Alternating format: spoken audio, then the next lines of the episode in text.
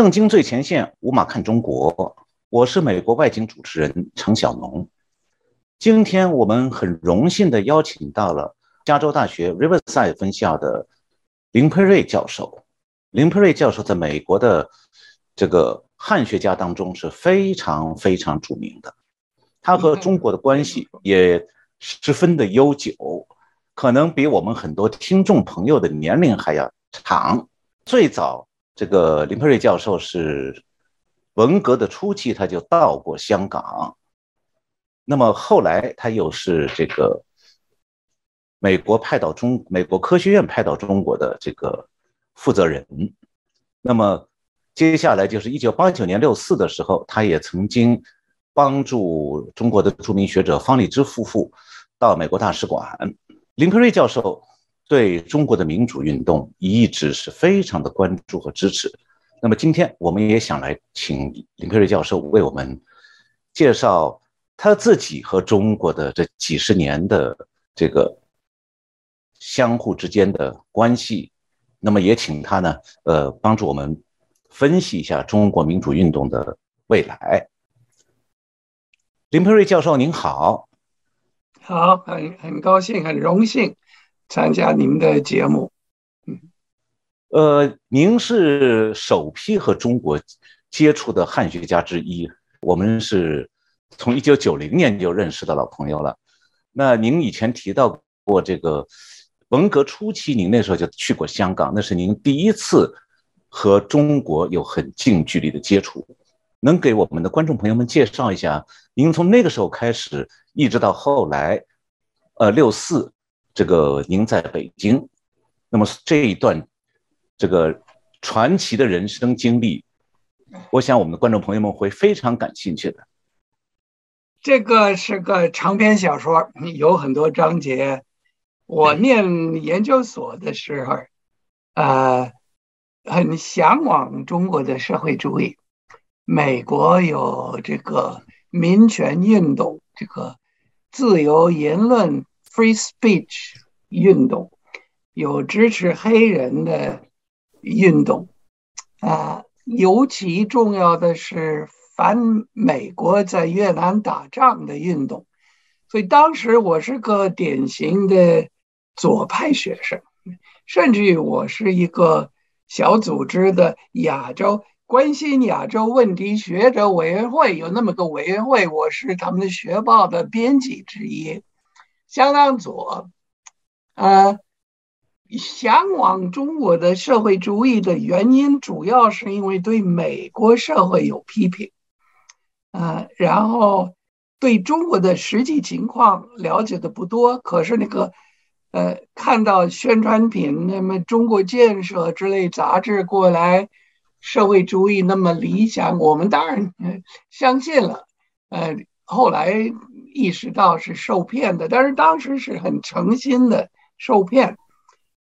呃，那么中国的乒乓球外交的时候，先是美国乒乓球队到中国去，第二年七三年不七二年是中国的乒乓球代表团到美国来的时候，人家组织他们接待他们的。他邀请我和其他有五个年轻美国人，呃，陪同做翻译，我就高兴透了。这，呃，好的不得了，跟他们旅行了一个月的美国，啊，也是那种意识形态，就是向往社会主义，还写了文章称赞，呃，郑敏之，呃，他们这个。忘了是谁，呃，呃，互相互相帮忙，互相这个提出批评来，那种精神，呃呃，很向往，呃，写了篇文章。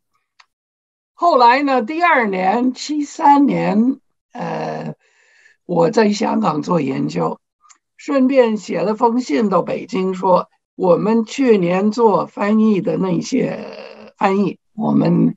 我们很想，呃，到你们国家去看看啊。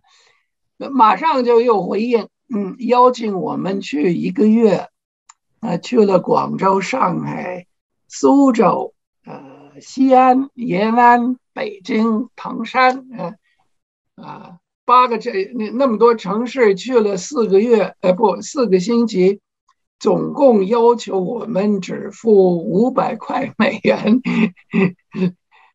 很显然是个友好的旅行，啊，呃，友好这个收费标准的旅行，嗯。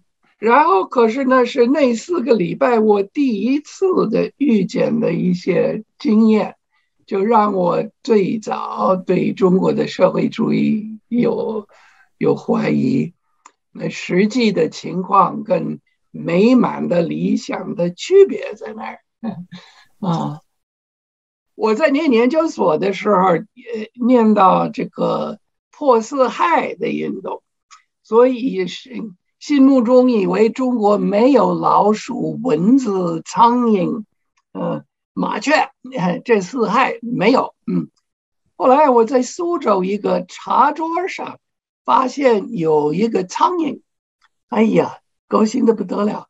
我一个大发现，中国是有苍蝇，这不是一个苍蝇吗？照了相，我这相片还有。所以我本来那么天真，可是慢慢有些这个意识到实际情况。我们坐火车的时候，呃，坐的都是软卧或者软座。那当然，中国的一般老百姓坐的是硬座。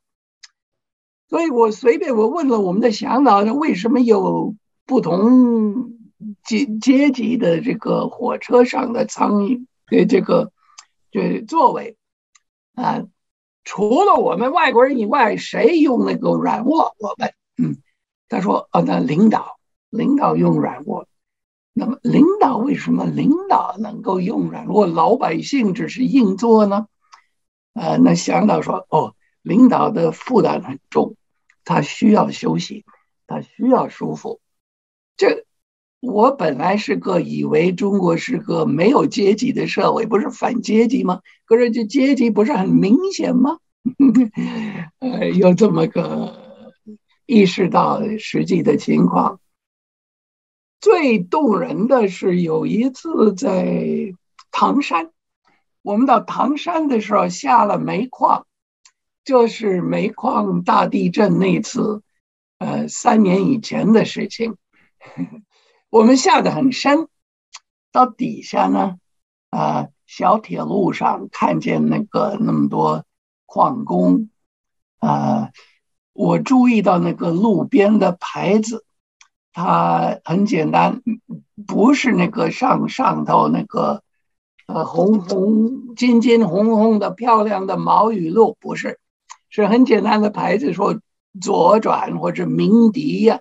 鸣笛就是按喇叭的意思。那鸣笛可是是用呃古文写的 鸣笛，嗯，所以呢，下面的语言和环境和一切跟上面啊，上面就是那个那个那那个地面的上头有有有毛雨露啊，红红 金金漂漂亮亮的为人民服务，下面没有。我就问强导，怎么下边的皇宫没有毛主席的语录呢？为什么只有上面有这个？他说：“哦，下面不行，下面太脏了。”我一听太脏，怎么工人阶级的 生活能够太脏？无所谓，工人阶级的伟大领袖的语言那不行，那不能太脏。所以从这儿就开始有点怀疑，嗯，几年之后，七九七九八零年，我到中国去了一年做研究，研究伤痕文学那时候，那遇见了很多作家，呃，刘必念对我的影响非常大，读了他的人妖之间其他的作品，后来我八十年代认识刘必念。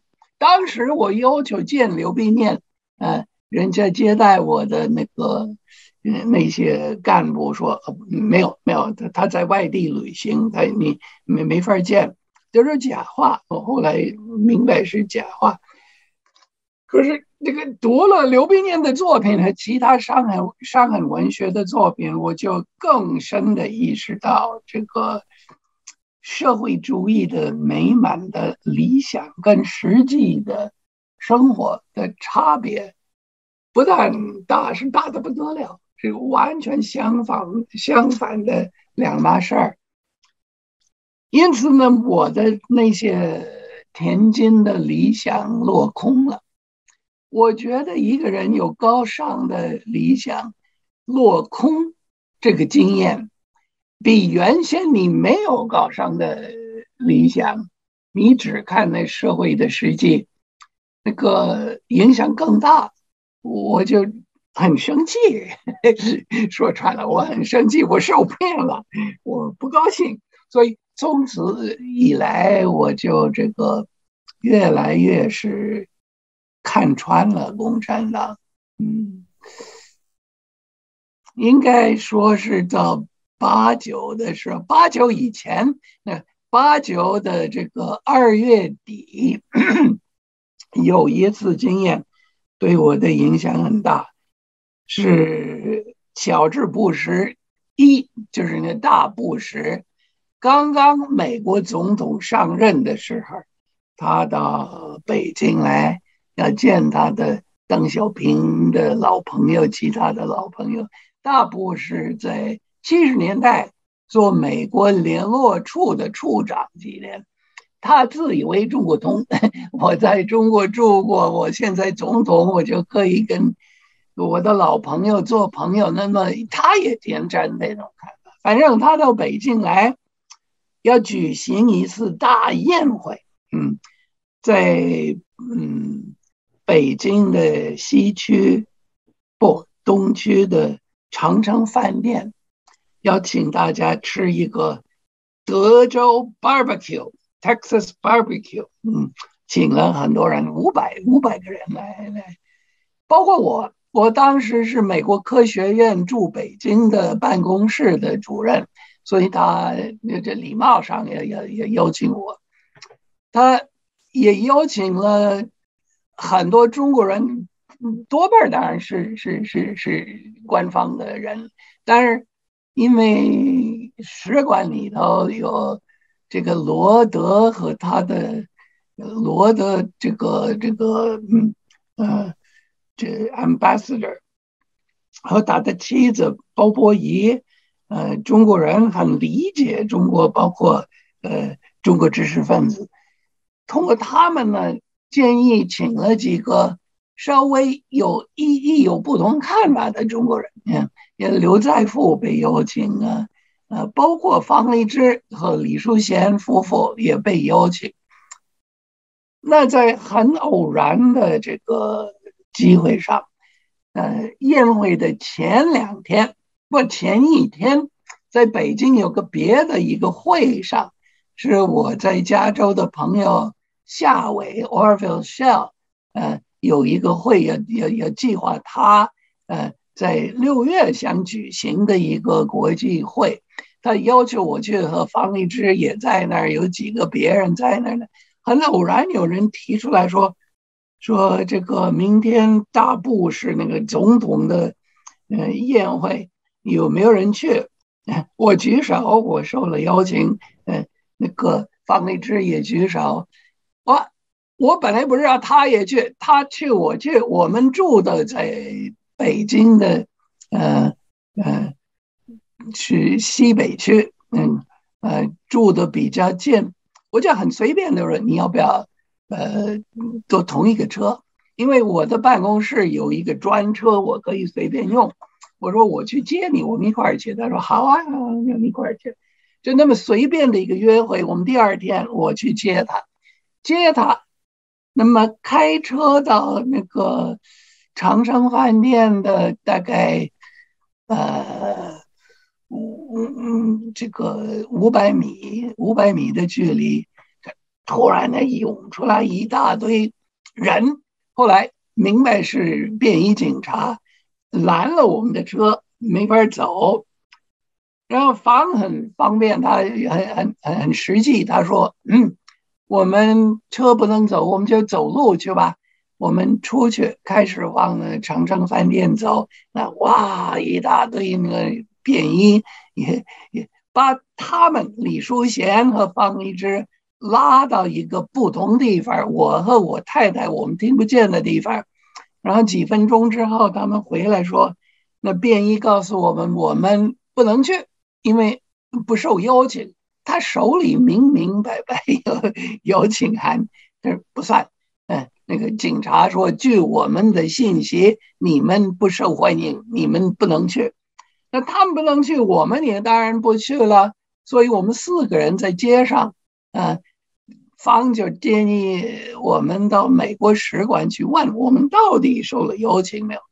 所以我们到这个临近的一个别的一个旅馆，叫什么？呃，昆仑。”昆仑饭店那里去，就坐了一个的士，坐了一个车，啊，好，刚进那个呃的士汽汽车的时候，那个派遣的那个人说：“你们到不了使馆。” 他知道，可是他跟我说那句话我不明白。可是我们在坐上车，走了大概两三条街，那又是一大这个。嗯，小警察出来拦了我们的车，说啊，你们，嗯，你们的车有问题，你们的车的那个那个小小红灯后边的小红灯有毛病，有毛病，你不能走。哎，下来就下来了。嗯，方也是很实际的一个看法，我们的车不能用，我们就坐公共汽车吧。坐公共汽车呢，啊。我们等了车，跟老百姓，老百姓下班的时候比较挤，等车的地方比较挤，我们也就跟着等车，等了那车来没停，他就穿过不停，老百姓纳闷儿怎么回事儿，他这不不不停，等第二个车来，第二个车也不停，后来我们发现每次车来的时候。呃，大概在一百米远的一个地方，车被拦下来，有一个人去跟司机说什么话，然后说什么话之后，他来就不停，老百姓很愤怒，呃，谩骂，他们想回家呀。嗯，方立之很明白，他说这问题不处在老百姓，处在我们这儿，我们。间接的，我们伤害了老百姓，他们回不了家的原因是我们，所以我们不等车吧，我们就走去。哎呦，走去呢相当远，又是二月，相当冷。嗯，我们没有预备在外面，呃，走路，我们的衣服不是那么多，可是我们走，慢慢走，每走一个一条街，嗯，有新的警察来接我们，嗯。呃，走一两条路，一一两条路，他就换了别人跟着我们。有警察在路在走路跟着我们的，有的在街上，有摩托车，有汽车也陪我们。哎呀，累得不得了。我们呃走了两个钟头，嗯，到了使馆门前，锁了，也没人，也打不进去。真不知道应该怎么办。我们在街上那个随便聊，然后 有两个外国人过来，他们在夜里散步，是加拿大的外交官，一个叫他的那男的叫 David Horley，他是个外国一个加拿大的外交官，和他的妻子他们在街上散步，他们一看着，哎呀，方励之。他们大吃惊，因为新闻一直有报道说方立之要去宴会，这是一件不大不小的一个新闻。嗯，他就吃了一惊，他说：“好，你们你们到我们的这个公寓来，我们打电话，我们看看吧。”好，我们到他们的这个公寓楼里头门前，啊，又是警察在那儿拦。呃，开始问问我们是谁？问那问到方励之，他他把他的身份证放在胸前，大声说：“方励之。”那意思是说呃，这个我不怕你们。然后呢 holy 那个外交官，他跟那个门前的警察解释，他说：“你们不知道吗？我是外交官，我有权，嗯，请任何人到我的公寓里头来，你没法拦。”呃，那个警察就不知道怎么说，他大概不是那么层次的一个人，他就让我们进去，进去到 Horley 的办公室去，好吧？我们还没吃晚饭，Horley 妻子拿出来一些花生酱啊、面包给我们吃我们的晚饭，然后这个李淑贤呢，他关心他的呃小儿子。呃，呃，方哲在他们的家里头，他们的公寓里头，他怕方方哲会听到方励之不去宴会的消息，会担心，所以他打电话回家，告诉方哲放放心吧，我们在 holy 的办公室去，有事情我们是这个电话呀，你放心，我们没事儿，不要怕，嗯，啊。打完电话，挂上电话，没多久，电话响了。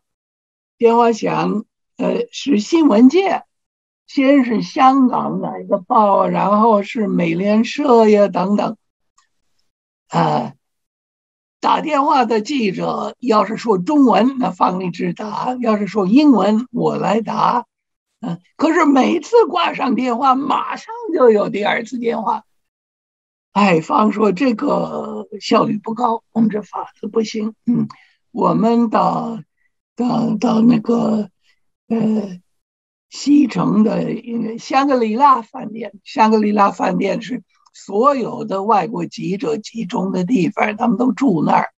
他说我们到香格里拉去，一次性的把这些问题答掉，好不好？啊，我们就说好去吧。可是有人问这个我们怎么去呢？Harley 说坐我的车，我是个嗯加拿大官方的车，他不会拦我们，嗯，然后坐 Harley 的车去了香格里拉，嗯，紧跟着有警车，中国的警车，但是他没有没有，只要我们的方向是往那边去，不往长城饭店，而是往。西城的话，他他他允许我们走，我们一直走到香格里拉。香格里拉出来做了一次一次性的很大的一个新闻，嗯嗯交代，呃交代会，大概有估计有两百个记者坐在那儿听各国的，嗯。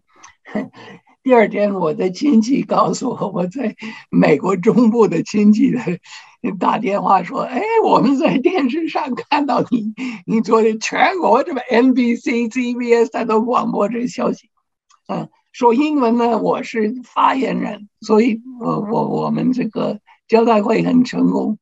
交代会成功之后呢，已经是夜里一点一点半的时候，哎，我回家，回家。”呃，喝了点 whisky 酒，我这个脑子太兴奋，然后坐下来，马上把所有的从头到尾的故事打出来，准备明天呃发给任何人，嗯，我然后睡觉。所以整个那一天晚上是个很大的一个很有意思的经验。可是我说，对我的相信共产党。的关键不是那个，不是那个经验本身，是后来大概两周以后，呃，新华社出了一篇消息，说方励之赴宴真相，那么一个标题下面的说了那我们的故事。哎呀，他们新闻呃这个呃。中国官方的呃故事跟实际的故事不是稍微有变化，也不是花边文学有更改，不是从头到头到底完全是个假的故事，完全是编出来。说我们坐车往长城饭店去，呃，绕到后面，想从后面打进去，然后。中国官方很正义的去拦我们，你不能从后面从后门进来等等，嗯，然后整个那个关于追他们在街上，我们的真的就从头到尾的故事没有，嗯，他不说这个，就说了一个比较简单，可是百分之百假的一个故事。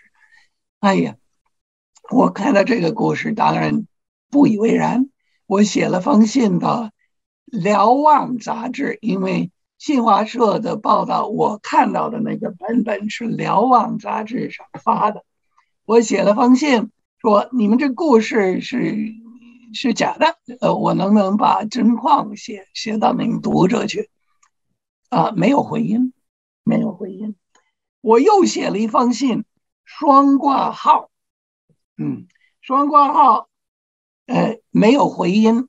那个双挂号的收据也没有回来，我就意识到联邮局 是他们控制的啊。然后没有别的办法，我就问我们的办公室的司机：“你能不能把我带到《瞭望》杂志上，嗯，去访问？”呃，去了，去了一趟，啊，有一个叫张什么。本来写那篇文章的名字是一个叫“玉木”两个字，“玉木”，那很显然是个笔名。我们到了《瞭望》杂志，我问玉木先生在不在，他说：“哦，对不起，他在外面旅行，他不在。有那个一个姓张的一个人接我，可是您可以进来谈，进来谈。我说你们这个故事从头到尾是假的。”我能不能呃写个澄清的一个真实的故事？嗯，说说当然这是含糊其辞，没有没有答应任何东西。我注意在四五个人在接待我的那个四五个人之一，有一个老先生，他把头放在桌子上，低头一直没动。我感觉到这很奇怪。后来想，这个大概是个好人，他他他听不下去，他他他不忍听他那些同事说那些假话。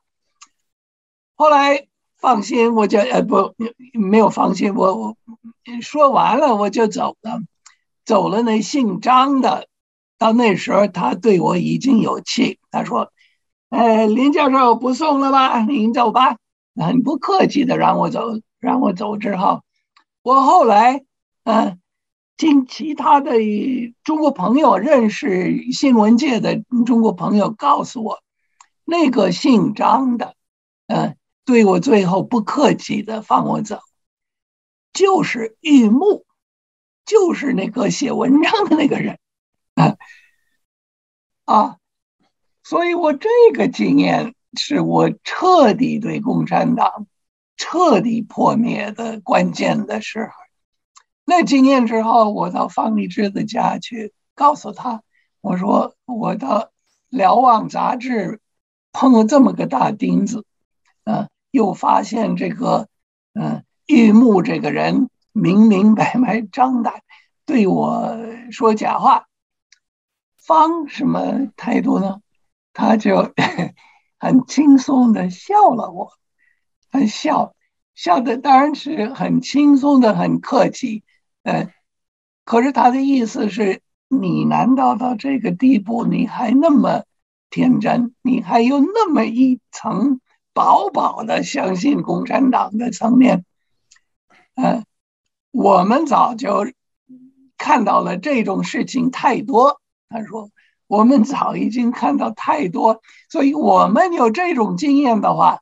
我们不会惊讶，你不会见怪，啊，你因为好心，你到现在还是觉得共产党在底线上会说真话，可是他不，他不是这种东西，嗯，啊，所以到那个时候，那大概是我最彻底的转折点。从那个时候以来，啊，一直有我现在的看法，当然。回国回美国，我们在普林斯顿办了一个中国学社，程小农博士也是我们的成员之一。呃，刘必念在那儿，苏小康、阮明，呃，陈奎德，很多，呃，从六四跑过来的，呃，这难民吧，呃，知识分子难民到 Princeton 来，我认识他们，跟他们很熟呢，一直越看出越明白，嗯，到一九六一九九六年的夏天。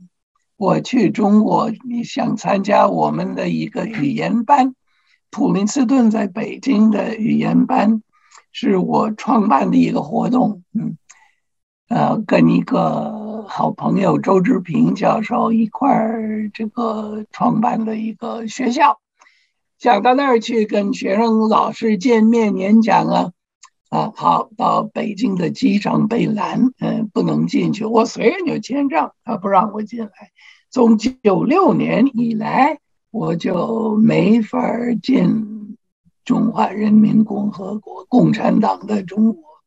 台湾我当然能去，香港啊，最近我不敢去。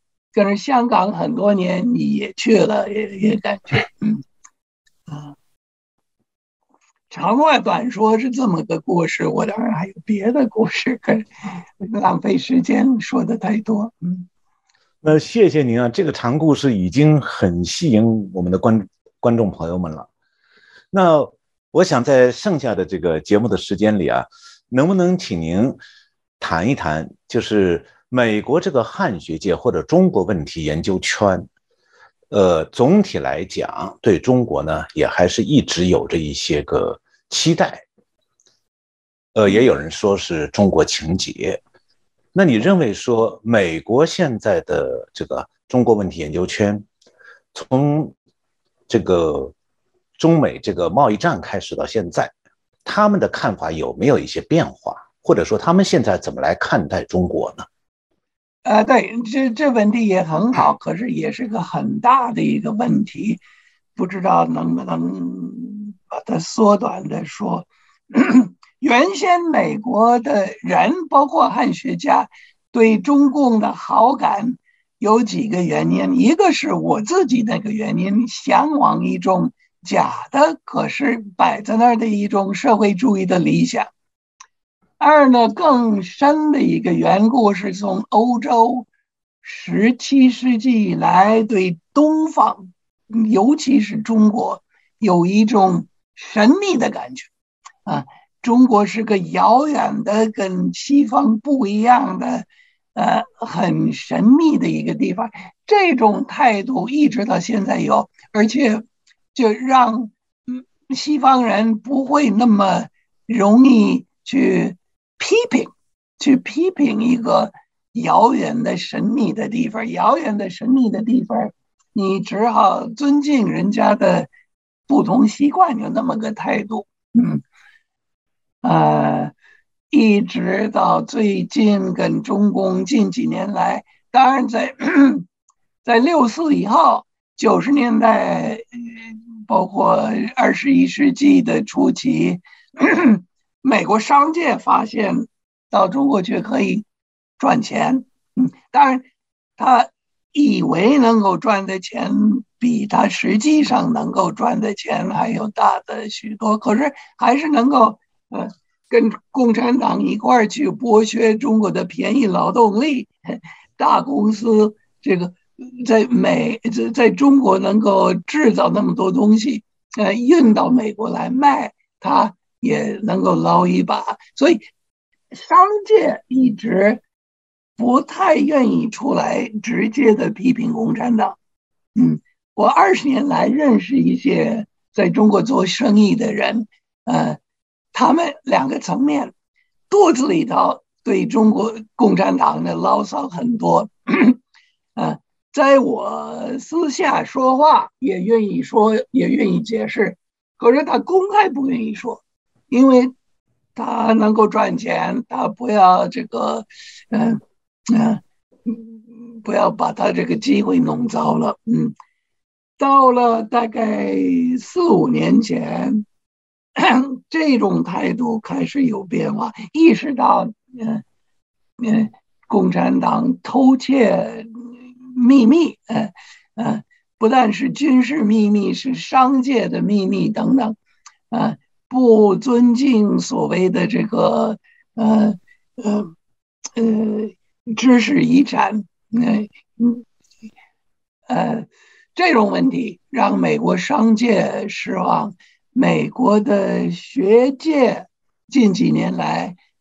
报界，我觉得都转舵了，都比十年前，呃，看穿中共看得更多更，可是还是有问题，还是没有彻底的看穿，呃，这个很难一概而论，嗯，但是慢慢的，我觉得近几年来是有好转的，但是你说像我这个彻底看穿幻灭。那这种人不太多，包括在学界里头，不算太多。嗯，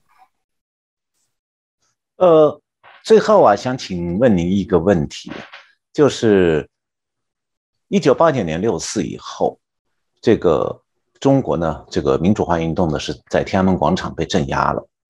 那么从那时候以来，您觉得？因为我想您也认识很多中国的知识分子，那么根据您的观察或者您的分析，您觉得中国的民主运动今后可能有一个什么样的变化？还会继续出现吗？呃，小农兄问的这些问题都是好问题，可是也是很大的问题，大太大了，很难这个一概而论。我有一个最根本的一个看法。这个看法可能是我因为近几年来，我我我我我做了研究，写了一本刘晓波的传记。刘晓波当然是六四的一个人物，可是他在二零二二嗯二零零二年到二零零八年那几年参加。有人管他叫公民运动或者维权运动的那些活动，你不只是他，许多人那时候因为有有民主理想，呃，放弃了八十年代的方法。我说八十年代的方法是跟官方呃对话。你要是一分析，从魏京生七九年提出。对七八年提出五个，第五个现代化，第五个现代化在概念上是配合邓小平的四个现代化，那一直到这个呃整个的那个八十年代，呃，中国知识分子常常跟上面的呃。赵子阳啊，或者胡耀邦啊，或者田纪云啊，或者比较开明的领导，呃，想互动，想协助，想帮忙。而像那些赵子阳、胡耀邦啊等等，他他也真的想听一些社会上的知识分子的话，有合作的机会。可是寄托希望都是从上面往下的改革，呃。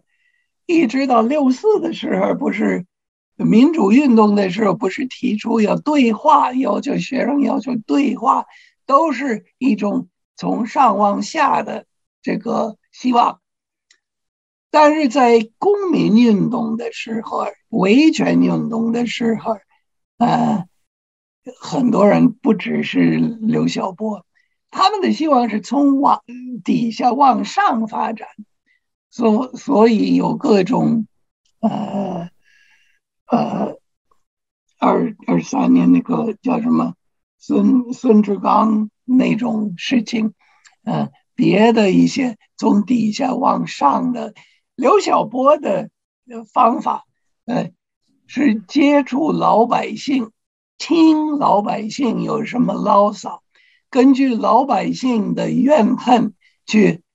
呃，因为当时那个呃网络也刚刚发达，用网络去散发老百姓肚子里的牢骚，让别的老百姓认同呢。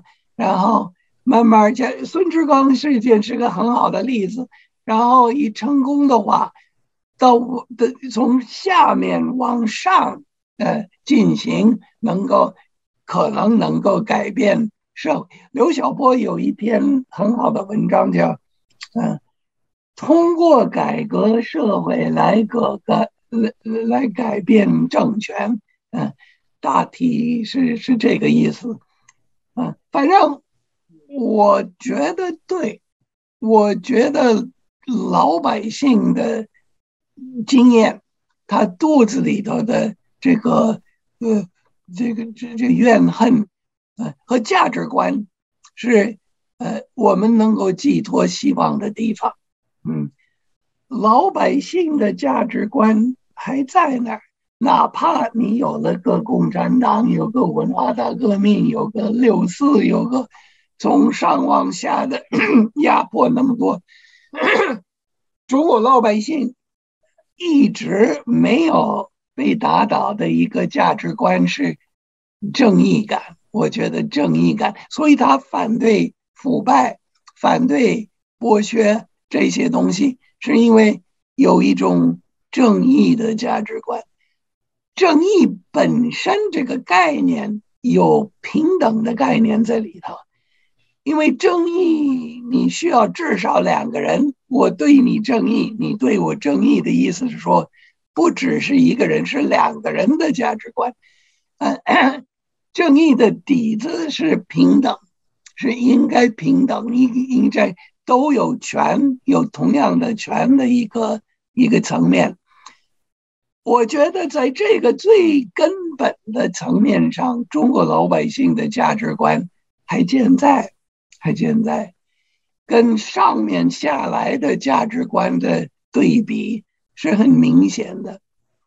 你要是看今年的 二月的冬冬奥的是奥运会，冬天奥运会在北京举行，那上面的宣传是：哎呀，中国崛起了。啊，中国梦到到了我们伟大，我们这个进行了习近平的嗯领导之下，中国的如何如何和这种这种官方的价值观，在中国老百姓里头有影响的，当然有影响，有人听到这个高兴，有有有影响，可是这个总归是一个。从上往下的人造的共产党的所谓理想，嗯，下来，同时呢，有底下的理想，那个同时在奥运会的时候发生的那个铁链女的故事，铁链女，这个哎呀，不能相信有那么个糟糕的事情在我们社会上发生了，可是通过网络，马上很多人知道。很多人关心，甚至于点击铁链女的故事在网上的人，中国人比点击奥运会还更多。这个价值观呢，是官方的价值观吗？不是，是反对一个价值，是是跟官方对着干的故事。当时那江苏的铁链女那小地方。的官方，他弄出来一个故事解释，没人信。第二次、第三次、第四次，有有三个、四个故事出来，老百姓不信。他信任的是网络上的亲身目睹过的人的经验，而且值得注意的是，刘晓波一直他喜欢指出这一点来。为什么全国都在关心铁链女呢？为什么她蔓延的速度那么快啊？是因为那么多人都认识铁链女吗？当然不是，是因为那么多人认识在江西那小城里头的人关心他们呢？也不是，啊，全国甚至海外的人关心这个问题，是因为。它有代表性，它有代表性。铁链女这种故事的价值观，我们这个生活里头，我们自己的生活里头也遇见过类似的东西，所以我们马上跟铁链女有同情呃同情感啊。所以呢，你明白我的大概的意思，也许太天真天真，可是有上面制造的价值观，奥运会的价值观，那种中国共产党伟大的价值观，从上往下压。可是同时有底下的老百姓的本来就有普通的价值观，呃，还在现在还在起作用，呃，也有。最远的这这个，我没有水晶球，可是我相信底下老百姓那种价值观的这个，呃，这这这个力量，嗯嗯，最后会比上面制造的价值观还要强。嗯，非常感谢林培瑞教授，呃。在这个短短的节目时间里，给我们讲了很多深刻的故事，还有很多深刻的观察和分析。呃，希望我们的观众朋友们会喜欢这次林培瑞教授为我们讲的故事。这故事，特别是他个人的亲身经历，呃，是让大家可以清楚的了解共产党的制度究竟是个什么样的东西。那么今天我们的节目就到这里。呃，我也代表我们的观众朋友们再一次谢谢林培瑞教授，希望呃今后我们还有机会呃再请雷佩瑞教授讲他更多的故事。今天可能只讲了他的一百分之一，不敢当，我今天说的不好，请大家原谅。谢谢观众朋友收看我们的《正经最前线》，五马看中国，我们下次再见。